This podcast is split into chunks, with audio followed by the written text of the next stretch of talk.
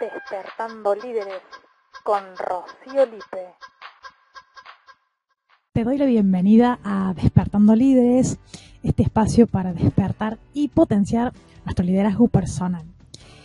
Acá lo que vamos a hacer es compartir una historia, una historia que nos pueda inspirar y después poder hacernos preguntas despertadoras para que nos ayuden en, en el despertar de nuestro liderazgo y también espacios de reflexión, espacios donde nos podamos encontrar y sacudir un poco esta conciencia que nos invite también a eh, desarrollar, a potenciar nuestro liderazgo personal. Mi nombre es Rocío Lipe y hoy vamos a hacer el octavo episodio del podcast Despertando Líderes. Este episodio eh, habla o me inspiró en realidad una autora muy conocida que mm, ella dice que mm, no necesitamos magia, y esto se conecta un poco con el episodio anterior, que hablaba de quien tiene magia no necesita trucos. Bien, esa misma línea me llevó hoy a encontrar, hablando de magia, alguien que dijo que mm, no necesitamos magia para cambiar el mundo y que tenemos todo el potencial adentro y es eh, J.K. Rowling, la autora y escritora de la saga de Harry Potter. Y lo que te quiero contar es en breve un poquito la historia porque creo que es muy inspiradora. Si te interesa podés profundizar más en su biografía. Eh, pero voy a tomar algunos tips, algunas, algunas cosas de su historia que me parecieron significativas. Lo primero eh, es que esta autora sabemos que es muy exitosa, partamos hoy de cómo, cómo está ella hoy, ¿no? Es una autora exitosa, le va bien en lo que hace, ama lo que hace, es millonaria, ¿no? Tiene, tiene un buen patrimonio eh, y creo que más allá de eso, lo más importante es que hace lo que le gusta hacer, lo que ama hacer y además tiene como un perfil muy social, ¿no? De contribuir no solo desde lo que hace, sino con el dinero que gana contribuir a la sociedad. Y esto me parece como súper importante en el camino del liderazgo. Entonces, me inspiró mucho pensar en ella y en la magia, más allá de que soy fanática de Harry Potter, me inspiró desde la línea que venimos trabajando. Entonces, vamos a esta historia. J.K. Rowling eh, cuenta ella, ¿no? Que mm, allá por 1990 se le ocurre por primera vez la historia de Harry Potter, ¿no? Iba en un tren y se le aparece eh, el principio de lo que ella quería. Entonces, eh, en ese tren es como que empieza la inspiración de, esta saga y que no, empieza como bien, digamos, porque empieza con esta inspiración, pero ese mismo año sufre la pérdida de su mamá, ¿no? 1990 muere su mamá y la verdad es que su mamá no llegó a conocer la historia de Harry Potter. Y fue un golpe muy duro para la autora, no solo desde lo personal, sino desde lo profesional, porque dejó un poco de lado todo eso debido a este golpe personal. No solo deja esto de lado, sino que se muda del lugar donde ella vivía, se va a vivir a Portugal. En Portugal trabaja en una estancia como profesora de inglés y allí conoce a un hombre, se casa con ese hombre, después tiene una hija, pero eh, le pasa que este, este buen hombre le era infiel y tenía problemas de alcoholismo, entonces no era feliz, no estaba bien donde estaba y decide mudarse nuevamente junto con su hija. Se, va, se divorcia, en realidad se va eh, de ese lugar y después viene el divorcio.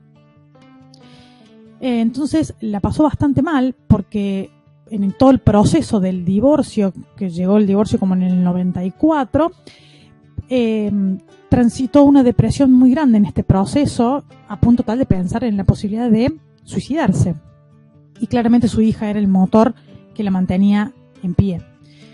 Estaba subsidiada por el Estado, em, el Estado le ayudaba, tenía eh, acompañamiento económico del Estado y creo que de vivienda también.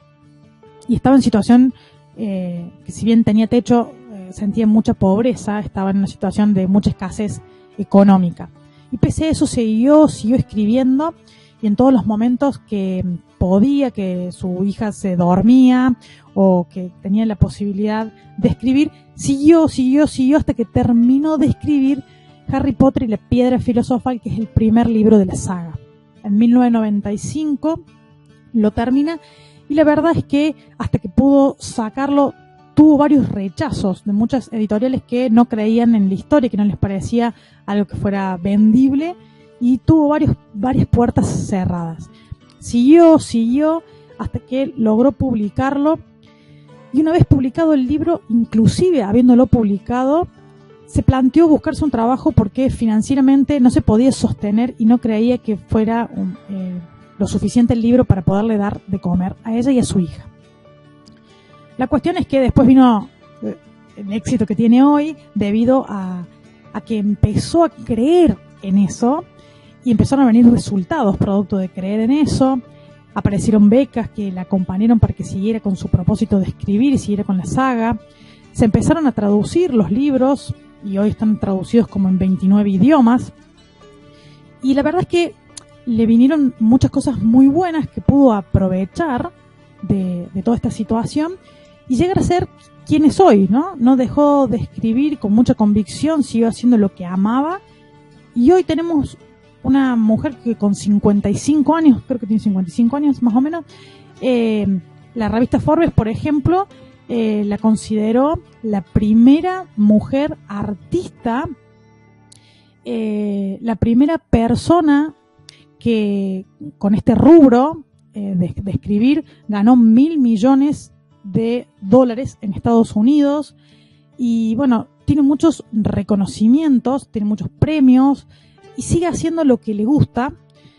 Y creo que lo que viene, por lo menos, o lo que me llamó la atención de todo esto, de esta hermosa historia eh, de, J.K. Rowling, es lo, la resiliencia que tiene, ¿no? De que no, no, no abandonó el barco, no abandonó su propósito, pese a todas las adversidades en las que se veía sumergida año tras año.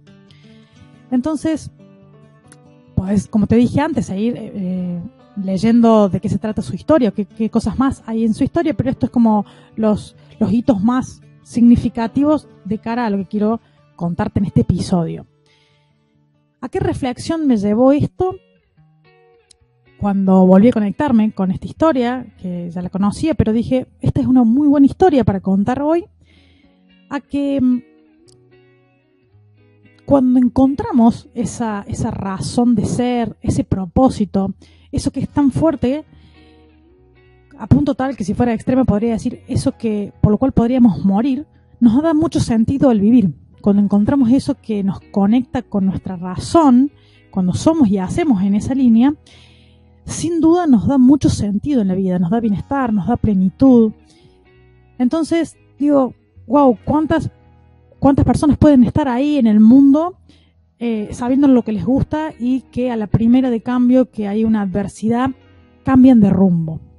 Entonces, eh, la, la, reflexión es justamente esta de pensar eh, en qué momento aparecieron nuestras, nuestras palpitaciones de que estábamos haciendo algo que nos gustaba y que dimos vuelta a la página en algún momento que nos, nos las vimos feas, ¿no? Vimos que eso no podía ser y lo dejamos o que también nos elegimos quedarnos en la zona de confort, ¿no? Porque claramente poder llegar al éxito de algo que amamos hacer tiene sus dificultades, tiene sus momentos difíciles. ¿Por qué? Porque venimos en una creencia, venimos en una forma de pensar y seguramente esto viene a desafiarnos, irrumpe en esa inercia que traemos y nos invita a elegir, nos invita a elegir entre el camino que venimos haciendo y lo que implica hacer lo que amamos hacer. Podemos llegar a encontrar con que a gente de nuestro entorno no le gusta, con que tenemos que soltar eh, económicamente cosas materiales, personas, y a veces nos desafía eh, a eso, ¿no? A, a, soltar eso que nos era cómodo, lo que veníamos haciendo, en pos de lograr eso que realmente es nuestra esencia, eso que venimos a darle al mundo y que le damos al mundo de una manera única, que si lo potenciamos, vamos puliendo esa piedra, la convertimos en diamante, tenemos gran potencial para darle al mundo. Entonces, de, de, esta, de este principio de reflexión, eh, que te invito a que también tengas tu propio espacio de reflexión pensando en esta historia, o en historias en general de la resiliencia, ¿no? De cuánta gente, porque a mí me hizo sentido J.K. Rowling porque soy fanática de Harry Potter, pero hay un montón de historias súper significativas de gente resiliente, de gente que ha seguido a través de la adversidad, de momentos difíciles, en pos de conquistar eso que quieren. Entonces, la invitación es que también busques una historia que para vos sea significativa y que te inspire a ser resiliente. Creo que la resiliencia es como el estandarte, como eso fundamental que necesitamos tener para vivir en nuestro propósito. Necesitamos ser resilientes para seguir avanzando en eso que vinimos a hacer el mundo.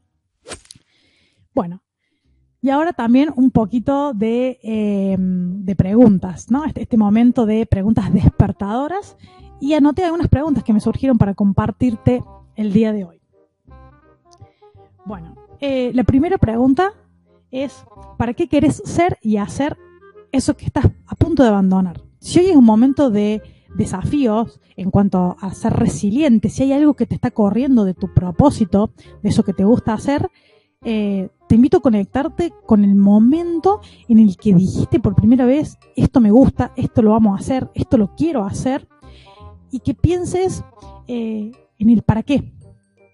Y digo para qué, y te invito también a que observes cuando das respuesta. ¿Por qué? Porque normalmente somos de responder al para qué con un por qué. ¿Y para qué haces esto? Y porque yo creo, no, no, no, no, el para qué, no el por qué porque la respuesta de por qué nos da explicaciones y nos lleva a contar la historia o al pasado, ¿no? Y el para qué nos conecta con el futuro, con eso que queremos construir. Entonces, conectándonos con este futuro que queremos construir, conectándonos con este propósito que queremos vivir, en el cual queremos vivir, es que nos va a ayudar a salir de ese momento de adversidad. Entonces, la pregunta número uno es esta, ¿no? ¿Para qué querés ser y hacer? Conectarte con ese momento. La segunda es eh, quiénes son los beneficiarios de esto, quiénes son los, las personas que, producto de vivir en tu propósito, van a estar mejor gracias a que vos vivas en tu propósito. La primera persona seguramente vas a ser vos, porque vas a estar en mayor bienestar, en plenitud, eh, feliz por hacer, por más que haya momentos difíciles, la felicidad no entendida como momentos, sino como todo el camino transitado. Vas a estar feliz porque tenés la convicción de lo que estás haciendo es lo que viniste a hacer. Sos coherente con eso que viniste a hacer. Y se siente genial, corporal y emocionalmente, más allá del plano mental, eh, estar viviendo del propósito. Entonces, eh, ¿quiénes son los beneficiarios de esto? ¿no? ¿Quiénes, aparte de vos, ganarían si vos te dedicas a tu propósito? ¿Qué le generaría a esas personas que gracias a que vos vivas en tu propósito, van a mejorar, a estar bien en la vida por eso que vos viniste a dar. Y la tercera pregunta eh, es, ¿cómo vas a retomar el timón? ¿no? ¿Cómo vas a retomar y ser protagonista y convertirte en eso que viniste a ser? Y cuando pienso en, en tomar el timón, hablo de pensar en recursos, hablo de decir, bueno, ¿esto me está pasando? Sí, ¿Qué voy a hacer como protagonista para seguir avanzando eh, en mi historia, seguir avanzando en esto que quiero y, no quedarme como a la deriva? O sea, tomar el timón y seguir avanzando. Cuando hablo de recursos, me refiero no solo a los recursos materiales. Pensemos en lo primero, en la primera acción creadora de recursos y de futuro, que es la palabra, ¿no? Es la conversación, son los pensamientos que tenemos. ¿Qué necesitas pensar para construir y seguir avanzando. Después vienen las emociones, ¿no? ¿En qué emociones querés estar? ¿En qué emociones sentís que te acompañe mejor en tu propósito? Porque producto de observar tus pensamientos y observar tus emociones, vas a lograr tener esas acciones que necesitas. Sean mirar esos recursos, tomar esos recursos, generar relaciones poderosas, conectarte con gente que te potencie, encontrar esos recursos que te faltan para poder seguir avanzando en tu propósito de vida. Entonces, te invito a que observes todas, eh, todos estos posibles recursos que te permiten ser protagonista de tu historia. Bien, bueno, hasta acá llegamos con este octavo episodio. Espero que la historia te haya gustado, que te haya sido significativa, que la reflexión te invite a mayor tiempo de reflexión, que las preguntas sean realmente despertadoras y que les puedas dedicar tiempo a escribirlas y a observarlas y que todo este episodio te haya sentado muy, muy genial para que sigas viviendo y siendo tu propósito de vida. Te agradezco que te hayas quedado hasta acá. Te agradezco si compartís, porque este podcast, este episodio y todos los del, todos los del podcast van a estar en Spotify, en las plataformas de podcast y también lo voy a subir a YouTube, así que eh, te invito a que lo compartas porque seguramente hay muchas personas que quieren vivir de su propósito y necesitan despertarse y potenciar su liderazgo. Así que gracias, un millón de gracias por compartirlo. Espero que tengas una semana súper despertadora para vivir tu propósito y nos escuchamos la próxima.